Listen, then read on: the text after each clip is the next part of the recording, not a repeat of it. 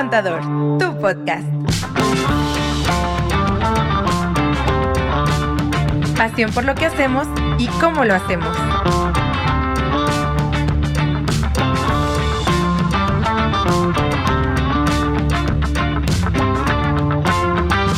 Oigan, ¿cómo están? De nueva cuenta aquí en Mi Primer Contador, tu podcast. Lili, Andrea, qué show. Muy contentos de estar aquí. ¿Qué onda? ¿Cómo están?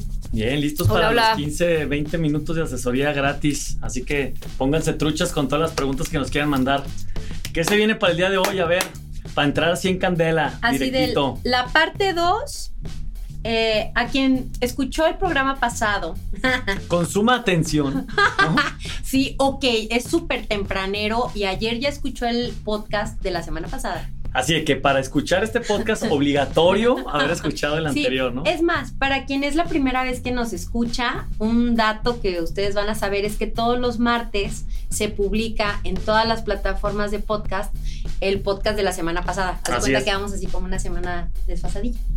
Entonces, este ayer, el día de ayer ya se subió el de la semana pasada. Y bueno, hablábamos como parte uno de puntos básicos que saber del SAT. Hablábamos de la constancia, de la opinión de cumplimiento. Fiel, contraseña. Seña, ajá, este sello digital para facturar y detallitos así. Entonces, como ¿Por nos quedamos a media, Porque usted lo pidió y porque nos lo piden muy recurrentemente. Todos sus comentarios. Y de Este, nuestros clientes y amigos. Decidimos hacer una parte 2. También con puntos básicos que, que nos faltó Que comentar. siguen sumando, ¿no? En esos puntos y elementos básicos que Sí. son del día a día, que todo el mundo interactúa con el SAT Porque con esas cosas. Se van a hacer expertos del SAT. Como que se van a ir ligando muchos temas todavía a lo que platicábamos la vez pasada y creemos que hay cosas que no alcanzamos a tocar en, en el programa anterior y chicas sin albur, no No pensé cabrón, güey. Uy, pues se empezó a reír luego, Claro, luego. claro, se delata sola, güey. Se delata Este, sola. les vamos a platicar en este programa un poquito de el buzón tributario. Ujú. Es algo también es ya súper básico y Y que obligatorio. está sucediendo, que a mucha SAT. gente le llega esa información, ¿no? De, "Eh, me llegó un mail del buzón tributario. Sí, y les vamos a platicar también un poco de las citas del SAT y todo ese show de la página para Güey. conseguir citas, cuándo sí hay que hacerlas y cuándo no.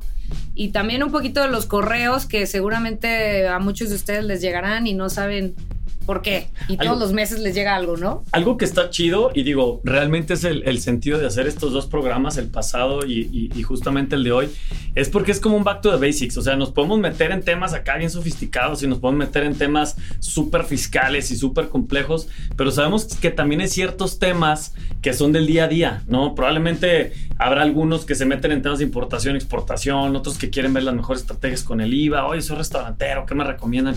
Pero estos temas que estamos tocando son los temas que realmente todos ne- necesitan ya en el día, ¿no? En lo que va sucediendo constantemente y más con todos los cambios que está viendo. Entonces, eh, creo que es material bien básico, elemental, pero que es súper necesario y súper funcional, ¿no? Entonces, pónganse truchas porque les vamos a explicar hoy esos tres puntos. ¿Con qué empezamos?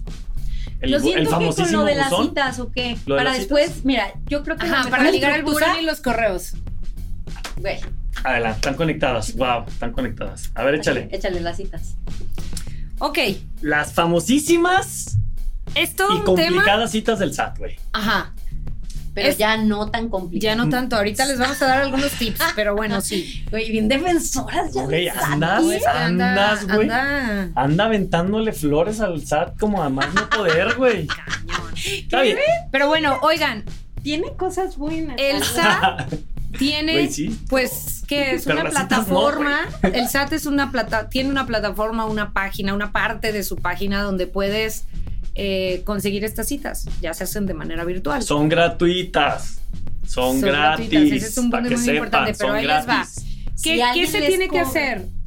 Eh, hay que entrar a la página que es citas.sat.gov.mx y ahí pueden empezar a... o sea, la verdad es que está intuitivo, tú escoges en qué estado de la República estás, qué tipo de trámite quieres y también ahí te das una idea de para qué cosas necesitas una cita. Y te explica, ¿no? Te dice, mira, cita para esto, cita para esto. Sí, o sea, vienen ahí todos los trámites y pues eh, ya ahorita la mayoría de cosas que se tengan que hacer en el SAT se necesita una cita.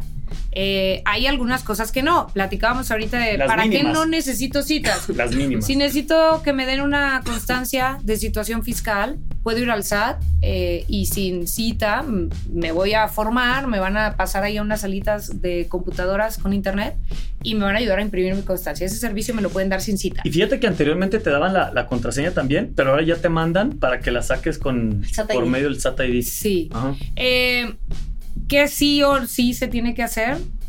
Ir al SAT siempre, por lo menos una vez, a sacar la firma electrónica. De esa no se salvan. Tienen que ir a sacar su firma electrónica todos. Pero bueno, el chiste es conocer que hay un medio a través del cual se pueden obtener esas citas para que entonces pues, puedan empezar a... Los a- trámites que son presenciales trámites, los, ajá. resolver. Exacto, y todo lo que se necesita para que ya después, teniendo esos accesos, teniendo esa información y ya estés en el mundo fiscal, pues ya todo lo demás lo puedas hacer por internet, ¿no? Sí. Como, como funcionaba, la agenda era estar cazando. Así Sí. que, métete a ver si hay, métete a ver si hay. Y en De que métete en la noche, métete la noche, a la de la abuelita, ¿no? Y en deshoras. En ¿no? deshoras, exacto. Madrugadas, noches, viernes, güey. O sea, no inventes domingo, no de la noche, Güey, güey. ¿cómo vas a hablar cuando ya sea tu cumpleaños y estés más viejo? Mm, Güey, espero, espero tener la sabiduría de la edad. Pero bueno, el punto, el punto es que Ajá. digo, ahora que cumpla 34 años, este, espero que la sabiduría me dé mejores palabras. Ajá. Pero bueno, el punto es que neta se manchaban, güey. O sea, en deshoras ponían las citas, güey. Ok. Está muy ojete eso.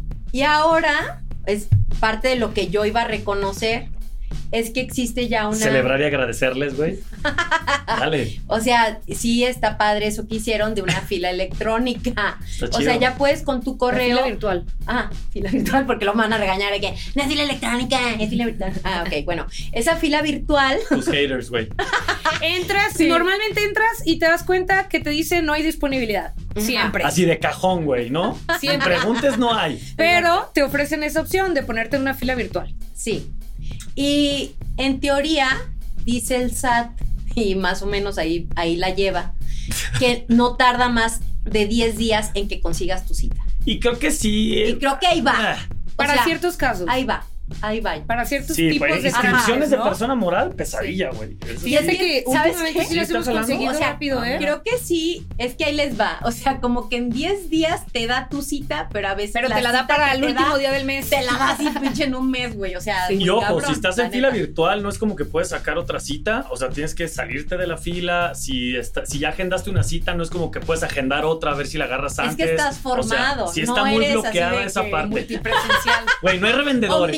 No hay revendedores de citas, güey. ¿no? O No, sea, pero ¿saben qué? Un punto importante sí es que conozcan que sí funciona, que sí se pueden formar en esa fila virtual eh, y que no caigan en temas que la verdad es que sí se estaban presentando de corrupción. Te querían vender citas en el SAT para que también se tiene que decir. Te querían vender citas Ay, en el SAT para quienes no las La neta, no encontraban promovamos eso. No promovamos ese tipo de cosas, o sea, que conozcan que esa fila virtual sí funciona. Es que aunque a veces te desaniman porque te dice, estás en el lugar 22.484 de la fila y dices, no. No, pues es sí. que yo sí lo voy a decir, Pronto porque me va la a llegar mi neta, lugar. no vale madre, güey. Los mismos que venden las citas son los del SAT, güey. Y eso Pues está deben de tener ojete. contactos. Eso está bien ojete, porque la misma raza del SAT, y por eso una limpiadera Se hace como aprovechan nueve de meses, güey. urgencias de personas. Hace como nueve meses una limpiadera espacios. de mucha gente del SAT, porque son los mismos que agarran la cita y las venden, Fíjate güey. que a mí me dijeron A mí me dijo un amigo del que no eran del SAT. Claro que sí, güey, a mí me consta, güey. Que era gente Chico. muy crack para meterse y Que estaba todo el tiempo como Y, quién- de seguro te dijo el güey que tapa así. la camarita de la compu, güey, porque todo el día lo están espiando. claro que son pinche gente del SAT corrupta, güey. Bueno, La oigan, neta. no vamos a caer en ese Pero tema bueno. porque Que no. nah. Pero Siento que no el chiste es esa parte básica que No sí todos citas. debemos de conocer de eso donde puedes encontrar tus citas del SAT. Entonces, esa es una parte muy importante, ¿sí? Sí. Si ustedes tienen un trámite que es presencial, pues Hay ya que saben la mecánica. Ajá, a través Y, de y fíjate que algo que yo, yo agregaría, tal vez que creo que valdría mucho la pena señalar es que una vez que tienes la cita, ahí en, en el formatito donde viene tu información de la cita, al final te explica qué tienes que llevar para esa cita. De repente la gente dice, ay, ya tengo mi cita y, y ahora qué hago, ¿no? Eh, obviamente si están con algún contador o están trabajando con algún asesor, le pueden preguntar y, y digo, de muy buena forma, espero, les explique qué tienen que llevar.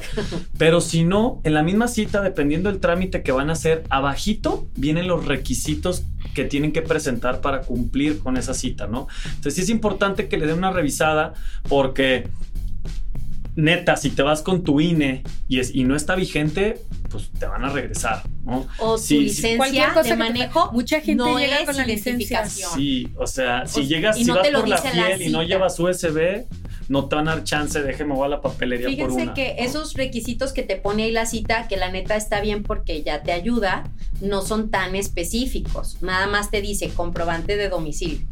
De los especificados en el anexo. Así, güey, 1A, eso güey, sí está muy manchado, güey. O sea, gracias. No, yo qué chingado voy a saber dónde está el anexo 1A para ver cuál sí es comprobante de domicilio. De acuerdo a los requisitos, sí, del anexo. Ajá, entonces te dice ahí como que comprobante y tú más o menos pues intuyes y dices, pues yo creo que original y reciente, ¿no? Algo así me imagino, de, tres meses para acá. Pero que bueno, sea lo que de ustedes- lo básico, ¿no? De teléfono, De- agua, Entonces, de luz. yo sí les diría sí que eh, tengan su asesor para que les explique como esas, esas especificaciones. De hecho, esas son las preguntas que nos podrían mandar así de por la página o por el mismo WhatsApp de la, oye, voy al SAT y no sé qué, tengo esta duda, o hasta por mismo Instagram, Güey, siento que hay que sacar un blog. De güey, que, que, que sí, que sí es este. Sí, Steph, Le toca escribirlo, le toca yo lo haré, güey, porque claro, a mí me mama la miscelánea. Güey, va a empezar, va a empezar. Va a empezar. Primero es que, que todo, quiero Ella va a decir mi- mi página favorita del SAT y nos va a dar todos los tips para buscar. Nos va a decir por qué. Todos los puntos. Ajá. Es Pero que saben que ser abogado, ay, es cierto, es saber dónde buscar, la neta. O sea, no es aprendértelo todo, pero es saber dónde ubicar las cosas. Entonces, hay un anexo 1A de miscelánea donde viene neta especificado que la autoridad te va a tomar como comprobante, que te va a tomar como identificación, que te va ¿Cómo a tomar como cada poder, que te va, o sea, es una guía de todo lo que puedes hacer ante el SAT. No les digo que la revisen toda, eso ya nos toca a nosotros que asesoramos, pero lo que sí ustedes pueden tener muy claro es esos básicos. Yes. ¿Qué es la identificación? ¿Qué te toman por identificación? ¿Qué te toman por comprobante de domicilio? ¿Y qué te toman por poderes? Porque hay veces que vas a hacer un trámite porque tienes una persona moral y eres el representante. Y a veces que el poder no está bien, que quién sabe qué. Entonces, poderles explicar esas cosas. Sí. Para estos trámites, estos poderes y listo. Bien. Entonces, bueno, mi compromiso. Creo que en temas de cita, creo que ya con eso. Así se como acabó el programa, explo- porque- exploramos ya a detalle. 12 eh, minutos eh, cómo hablando de funciona. citas, chico, Fíjate quién diría. ¿no? Así de que. Y es un tema. De que no es complicado. Es un tema on fire, ¿no? Pero bueno, los otros dos puntos que vamos a platicar el día de hoy, que son los que vamos a ligar, ¿no? Buzón tributario y los Sí. famosísimos correos del SAT, güey, que a todo mundo le da infartitos cuando le llegan, ¿no? Que, que te dicen, Oye. que te dicen, de, tienes un mensaje en tu, en tu buzón tributario Sí, y a no nuestros sabes qué clientes les dan, les dan infartitos y a nosotros nos dan infartitos porque es contestar 400 correos con la misma respuesta, ¿no? Pero bueno, les vamos a explicar de qué trata eso y cómo es que se liga esa parte. Entonces, no sé si quieran buzón tributario. Chica, tú querías. Chico, chico. El buzón tributario, vamos a plantearlo en esta línea, ¿no? ¿Qué Es, se siente? es tu, Diego nos va a hablar del del buzón buzón tributario. Oye, qué bueno que me preparé.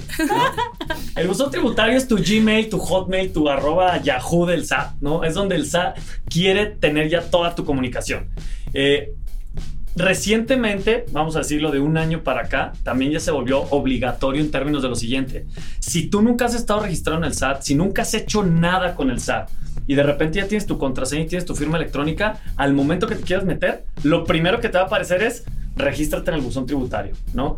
Y te va a pedir que vincules un correo, te va a pedir que vincules tu celular, te va a llegar un mensaje a tu celular, te va a llegar un correo y al momento que tú ya tengas eso vinculado, o registrado, ya, ya vas a poder avanzar, ya vas a poder bajar la constancia, meter tu declaración anual, lo que sea. Es, el medio de contacto, pues oficial, oficial, ya que y- tiene pero, el SAT pero es el medio que, ese que, que quiere el SAT tener. O sea, no, pero, quiere pero tener ¿sabes es qué? Con lo que decías, es obligatorio. ¿Eh? Incluso ya han llegado multas para quienes no lo han dado de alta porque había un plazo. Y el SAT dice, yo te voy a mandar ahí las cosas y si tú no las ves es bronca tuya. Si, si, si eres un contribuyente activo, Ujú. yo te los voy a mandar ahí. Yo ya no tengo la responsabilidad de andarte yendo a timbrar a tu casa o hablarte por teléfono. Yo te los voy a mandar ahí. Y hay algunos casos que inclusive si en tres días no lo recibes, ellos lo dan por enterado. No, en todos, Entonces, en todos los casos. ah, pues Ojo. Cuando son actos administrativos. Ajá, Chico, sí, me encantó cómo lo explicaste. Güey, me preparé. Güey, Hice mi ¿Te, tarea. te gustó el Gmail, el Yahoo, el, el Hotmail? El arroba Yahoo. Güey, Güey, güey, Yahoo era muy bueno. me gustó. De- denota tu edad, pero bien. Métanse a Yahoo Finance, está muy chido. Eh, yo creo que del buzón tributario, ¿qué debemos de saber?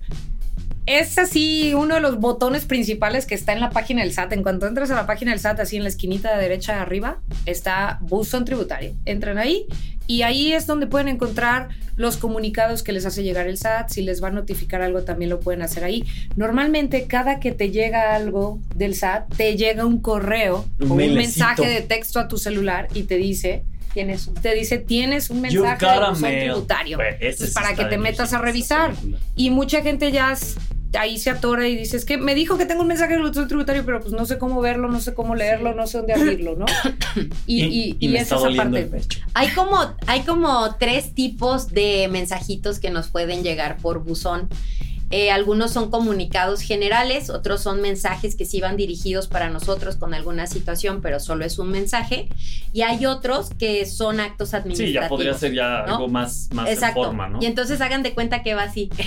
el grado de personalización y de interés que ustedes van a tener en estos comunicados. O sea, el comunicado es algo general. Oigan, que va a ser el buen fin y el SAT va a rifar quién sabe qué a todos los que paguen con tarjeta. O te recordamos que Eh, no Oye, te olvides presentar cierto, tu Yo ya declaración. conocí a una persona que sí ganó, ¿eh? Del... De lo del que te paga tu tarjeta de, del, del buen fin y no sé qué. Ajá. Güey, ¿A poco? Sí, ¡Ay, wow! El SAT te paga tu tarjeta. Haz de cuenta que entras a una rifa, era si una firmas con rifa, tarjeta Simón. en el buen fin, Ajá. este, y entras a una rifa, y si ganas, te pagan los consumos que de- del buen fin, güey.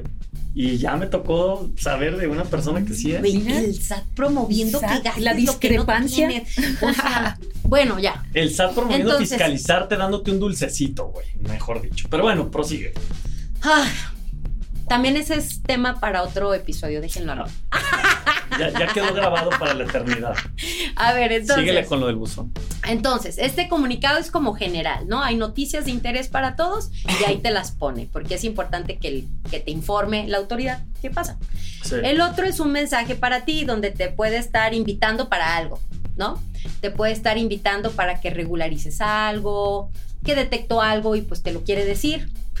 Así porque es muy amistoso. Que lo más Entonces- común en esa línea es que te dice, detectamos que al día de hoy y tal, Aún no, no has presentas- presentado tu declaración, no sé qué. Y entonces son como, Como un recordatorio. Oye, o antes de infartarse, lean el correo, ¿no? Porque dice a la fecha del no sé qué, porque resulta que llegó el mail hace 10 días y lo acabas de ver. Entonces, digo, también leanle tantito, no más póngale for your information, güey. Leanlo poquito. Así bueno. ya, bien desmayado. Sí, bueno, sigue. entonces son como esos mensajes, invitaciones amistosos que ustedes pues da like, ¿no? Y los otros tipos de mensajes, güey, super oldie, ¿va? Otro, otra. No manches, Y te está criticando. La viejita, güey. Ah, yo, yo sé que bueno. cumplí 34, güey. Y lo voy a cumplir. bueno. Entonces, ustedes tranquilos. Nadie te va a creer. Ok, ¿cómo, se, sí, ¿cómo dice la chaviza ahorita? Si quieres Ay, decir. La La chaviza. Desde ahí, güey. O sea, es que, chica, Güey, ya. te todo estás mal. cavando tu poza así, pero más. Ya Sí, no todo nada. mal, ya no ¿Cómo decimos no digas los nada. millennials? No, no, no digas nada. Pregúntale a tus hijos mejor. Bueno, el que, que estaba ah, de estos, el- lo que sigue es cuando ustedes ya tienen que poner así como que súper muchísima atención. Es cuando dice acto administrativo. Si dice acto administrativo, cuidado. Si dice Sí, acto ahí sí administrativo, ahí les va lo que ustedes tienen que hacer. Uno, respiro profundo. Dos, Así, le hablo respiro contador. profundo. No Dos. toco nada, dejo la computadora o el celular y no toco nada. Nada, dejo todo como está. No toco nada. Eso, No deben de abrirlo. eso es clave. Si No abren, nada. Es una bronca, ¿eh? Neta, en buena onda no lo abran. Así de que vamos a las manos, güey. Así de, respiro profundo, dejo la computadora donde sea que yo haya visto eso, le marco Me a mi alejo con asesor, con- con o le escribo. Ajá, me alejo con cuidado, o sea, tranquilos, no, no va a pasar nada Güey, le tampoco, todo marco se o puede le, ma- resolver. le marco mesor una vez, güey. Una vez, No 20 veces en 30 o, segundos, güey. o escribo el mensaje. Y anda muy quejumbroso Güey. ¿eh? de esa parte de, Es de- que estos últimos tres días, hijo de su madre, güey. no sé qué No, experiencia has vivido, pero estos bueno, te tres calma, días, te calma. Le marcan a su asesor una vez o mandan un mensaje por WhatsApp o por el medio de su elección o un correo o lo que ustedes quieran diciéndole a su asesor que les llegó eso, ¿ok? Si su asesor no les responde inmediatamente, tampoco esto es de vida o muerte. Solo ustedes déjenlo a las manos correctas. Ese es el punto. No es algo de que, ah, urge ahorita en una hora, no mames, ¿qué va a pasar? No, no, no pasa nada. O sea, tenemos tres días para reaccionar, ¿ok? Entonces, Y si están con un buen asesor, créanme que ese asesor les va a decir, y, tranqui, y les va, va a poder explicarles bien qué está sucediendo. Exacto. Entonces, a ver, continúa. No, es que voy a decir algo diferente. Ah. de eso, pero Entonces, yo puedo seguir con las indicaciones. que llega. Sigue regañando. Sigue con las indicaciones. No, no, no, o sea, les estoy informando, o sea, porque hay que saber qué hacer. No, entonces ustedes Como no grito, no corro, no ajá, exacto, exacto, es como algo así. Ay, No, no pasa nada. O sea, que sepan, que sepan Si me llega un que, SAT, un flyer a los clientes, si te llega que sepan que, que llegan este tipo de correos, pero que no pasa nada. Lo importante es que se asesoren, que pregunten y no los Güey, vayan a abrir. Con los monitos, así de, güey, como neta en el incendio Los que changos, ¿no? Los que están así, así, no sé qué. Güey, estaría muy bien. Bueno, entonces ustedes ven con su asesor. ¿Por qué estos tres días? Ahí les va. El SAT puede mandar eh, es- estos actos administrativos que pueden ser o una revisión, ¿no? Puede ser eh, alguna multa que tengamos por algo. Puede ser un requerimiento de obligaciones que todavía no estaban presentadas. Eh, Crédito fiscal. pero lo que sea, ajá, que se va a convertir, que se va a convertir en un, en un crédito fiscal si no se atiende o no se cumple, ¿no? Entonces, como pueden ser varias cosas, nosotros tenemos esos días para revisar que neta todo esté bien antes de abrir esa cosa. Si nosotros eh, no abrimos en el término de tres días el requerimiento, este, el acto administrativo, perdón, si no lo abrimos, al cuarto día ya se entiende como notificado y está se bien abre solo. se abre solo y ya nos lo da. Entonces nosotros tenemos esos tres días para revisar que todo bien y si ya lo revisamos que todo bien ya lo podemos abrir. y si hubiera algo listo. pendiente, Y si hubiera algo pendiente se cubre en ese momento. A veces pasa, o sea, lo voy a poner como ejemplo. Yo tengo una declaración que presentar y tiene pago de impuestos y la línea tiene un vencimiento hasta el 21 de junio. Y a mí ya me llegó el requerimiento. ¿Por qué? Porque es una obligación desde abril, pero mi línea de captura dice que vence hasta el 21 de junio. A veces uno se imagina que hasta el 21 de junio vence mi obligación, pero la verdad es que no. Hasta el 21 de junio vence ese monto, porque pasando esa fecha se va a actualizar con recargos y, más, y va a crecer la cantidad. Entonces esa fecha solamente es para temas de actualización de la cantidad, no es para cumplimiento de obligación. La obligación, si es atrasada, no se cumple hasta que la pago. Entonces ahorita está omisa.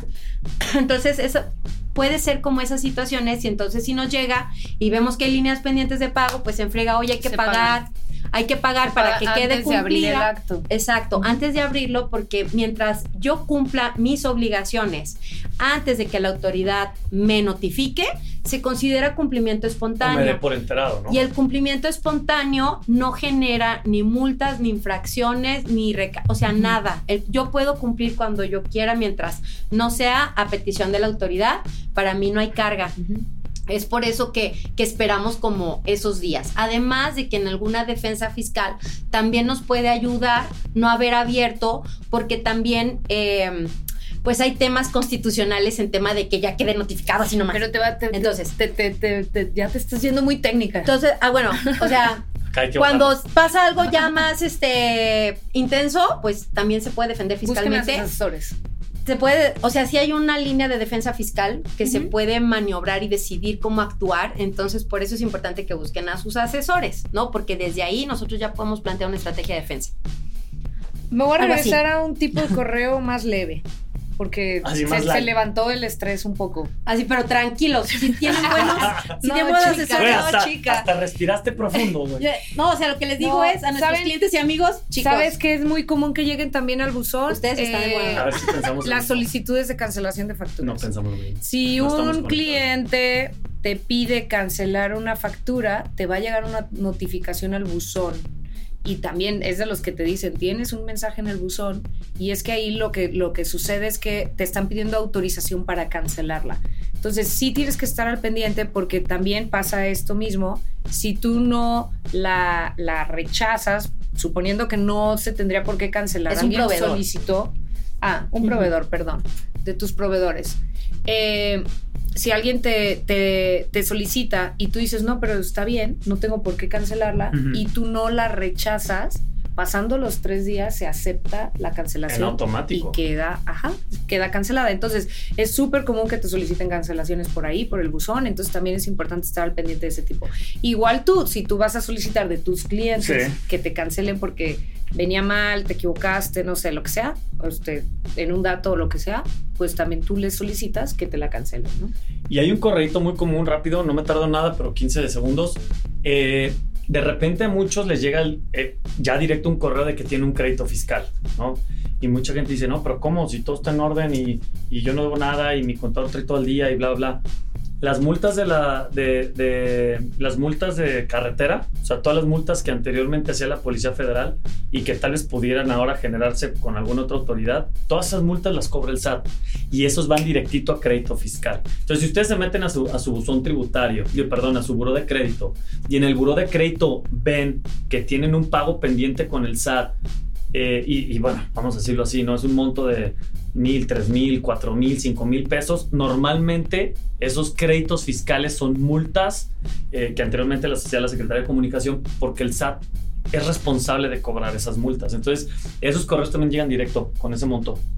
Nomás para que Sí. lo tengan ahí, ahí presente. Yo creo que a grandes rasgos es como lo que puedes encontrar en el buzón. Hay muchos comunicados. La neta no hay más más que estar al pendiente, denlo de alta. A veces queremos evitarlo porque mejor no saber así lo que está pasando porque no me quiero asustar. Ni le entiendo. muchos mensajes. ¿Para qué Ajá veo? y, es- ajá, y la neta es que pues mejor saber qué es lo que está pasando, oye. Sí.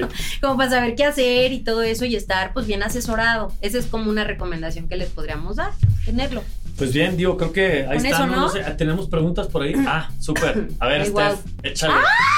Vamos a estrenar la voz de Steph. A ver, Steph. Hola, hola. este, bueno, pregunta por Instagram Eduardo Carmona. Ok. Si como SAS quiero cambiar mi régimen ya que soy reciclo, pero yo vendo por Mercado Libre, ¿debo de cambiar mi acta ante notario o solo con cambiar el régimen? Si como SAS. Creo que ahí hay algo. Ajá, si como sabes yo soy reciclo, a ver, de no. Ajá. No. Es socio y reciclo al mismo no, tiempo. No se podría. Sí. Digo, a menos que hayamos entendido mal la pregunta ahí, Eduardo, pero para, te, para ser reciclo no puedes ser socio Ajá. de una persona moral. Entonces, si tienes una SAS, No vas a no poder podría ser reciclo. A menos que seas reciclo porque no dice en tu constancia que eres socio o accionista. O sea, no tienes dado de alta el régimen de dividendos. Pudo haber pasado que eran las SAS. Cosa que está mal. La que- cosa que está mal. Ajá. No Pero sí podrías estar dado de alta, podrías estar dado de alta como reciclo porque no tienes ese régimen en la constancia, entonces no te lo contrapone, pero en teoría está mal. Tú no podrías estar ahí si eres socio. Por- Dilo, por- dilo, puede dilo. que- digo, no sé si esté hablando también de que la persona moral sea la reciclo, ¿no? O sea, Exacto, sí puede ser es, que es sea la explorar reciclo. esa parte. Siento que Sí, ya. sí. fuera Siempre la- lo entendemos de formas diferentes. mi mamá. Si fuera, Que diga, me encanta. si fuera ese, si fuera ese Sí. caso, Ajá, que el SAS, las SAS es- está en reciclo persona moral. sea como reciclo persona moral, pues digo, a fin de cuentas, ahora al revés, ¿no? Para poder sacar a una reciclo, una persona moral del reciclo, pues también hay ciertos requisitos que se dan de Que no cumplir. se cumplen si no te sales del régimen de la Por SAS. default, cuando una persona moral, a raíz de este cambio, a raíz que entra el reciclo, por default, cuando tú constituyes una persona moral, vamos diciendo que el régimen por naturaleza es el reciclo, a menos que cumpla ciertos, pues no sé si la palabra son requisitos o limitantes para no estar ahí, ¿no? Ciertos supuestos. Ciertos supuestos, esa es la palabra. Entonces, ¿por qué no serías en persona moral un reciclo? Y de hecho hay un programa por ahí, lo, lo pueden escuchar, pero en términos rápidos, si la persona moral tiene un socio accionista que es persona moral, eh, si eh, vende más de 30 millones al año, eh, o si los si uno socios de los socios también es socio. también es socio Ajá. controlador de tu empresa, Ujú. ¿no? Entonces, si tú como reciclo, quiero, digo, perdón, como persona física, quiero entender que vas a hacer una SAS, pues en esa SAS muy probablemente no eres socio de otra empresa, muy probablemente no estás vendiendo más de 30 millones al año y muy probablemente no te vas a asociar con una persona moral. Entonces, ahí de manera natural la SAS caería en el régimen de persona moral reciclo. Creo Si lo que Eduardo dice, si lo que Eduardo dice es cómo me salgo Me salgo. del reciclo Así es, O va sea, con esos lineamientos. y la SAS, cómo me transforma a lo mejor el régimen de capital para poderse salir también, porque puede ser que ya se quiera salir, Sí. que meta una moral o un controlador, un socio controlador o algo que pase, porque a lo mejor no son los ingresos, Sí. no lo sé. ¿Sabe? O sea, si va a hacer eso, el No, trámite es que- que sigue es hacer un acta de asamblea donde cambias el régimen y eso también va a impactar en cómo vas a tributar, porque ahora si te sales del reciclo lo que sigue es un coeficiente de utilidad y estar en el Eso. régimen general. Y eso tiene un cambio importante en cómo se calcula el impuesto de aquí en adelante para tus provisionales, o sea, tus declaraciones mensuales. Que eso es lo que tú tendrías que ver. Como reciclo, tú pagabas ingresos menos gastos, mi utilidad y eso por el 30 y mocos, güey. Y ahora, si te vas al coeficiente, el primer año, como no tenemos un referente anterior, el primer año es un coeficiente como te lo marca la ley Que dependiendo el tu mínimo actividad. mínimo es el 20%. Y el el mínimo es el 55, 20. ¿va? O el cin- 55 o 50. 55. Mira, de todos modos, Válgame. de todos modos siento que es más barato que el reciclo. Aún con Ah. ese coeficiente alto. Porque Depende. depende de tus ventas. Depende de tus gastos No, y también. tus proveedores, tus gastos. Y la utilidad que tenías, pues sí. Sí. Depende de muchas cosas. Bueno, Ahí es donde Más bien, tienes que checar. checa muy bien el cambio, checa sea, muy bien el cambiar, cambio. ejercicio. Ajá, sí, te puede convenir salirte del reciclo cuando son personas morales. Ay, nosotros tenemos muchas dudas de que el reciclo persona moral sea benéfico. Y Sí, por decir. digo, pero sí explora ese cambio, sobre todo también a medio ejercicio, ¿no? O sea, todo lo que implica, o sea, medio año. Y hacer ese, ese como, pues sí, un poco tiene que ver con, con un cálculo de que tú veas más o menos cómo te va a impactar el, el- el hacer ese brinco. Yes. Steph, ¿más preguntas? ¿No? Y ya se nos acabó el tiempo, ¿va? así de media hora. Bueno, nuestros, Uh. nuestros patrocinadores solo nos dejan hablar 30 minutos. Oigan, no, es un gusto como siempre. Ahí está, mi primer contador, tu podcast. Güey, neta, tenemos que conseguir un patrocinador, aunque sea nosotros mismos, güey. No inventen, ¿no?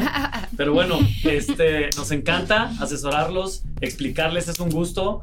Nuestro patrocinador. Whistle. ¿Eh? Muchas gracias. Un gusto estar nuestro aquí. Gracias, Bye. equipo. Cuídense. Nos vemos pronto. el letrero. Cuídense mucho, métanse a la página, métanse a Spotify, manden sus preguntas, sus Bye. dudas. Encantados como siempre. Qué gusto. Uy, platicar con ustedes. Si tienen dudas, mándenlas. Hablar de Así todo de, aquí. arroba mi primer contador.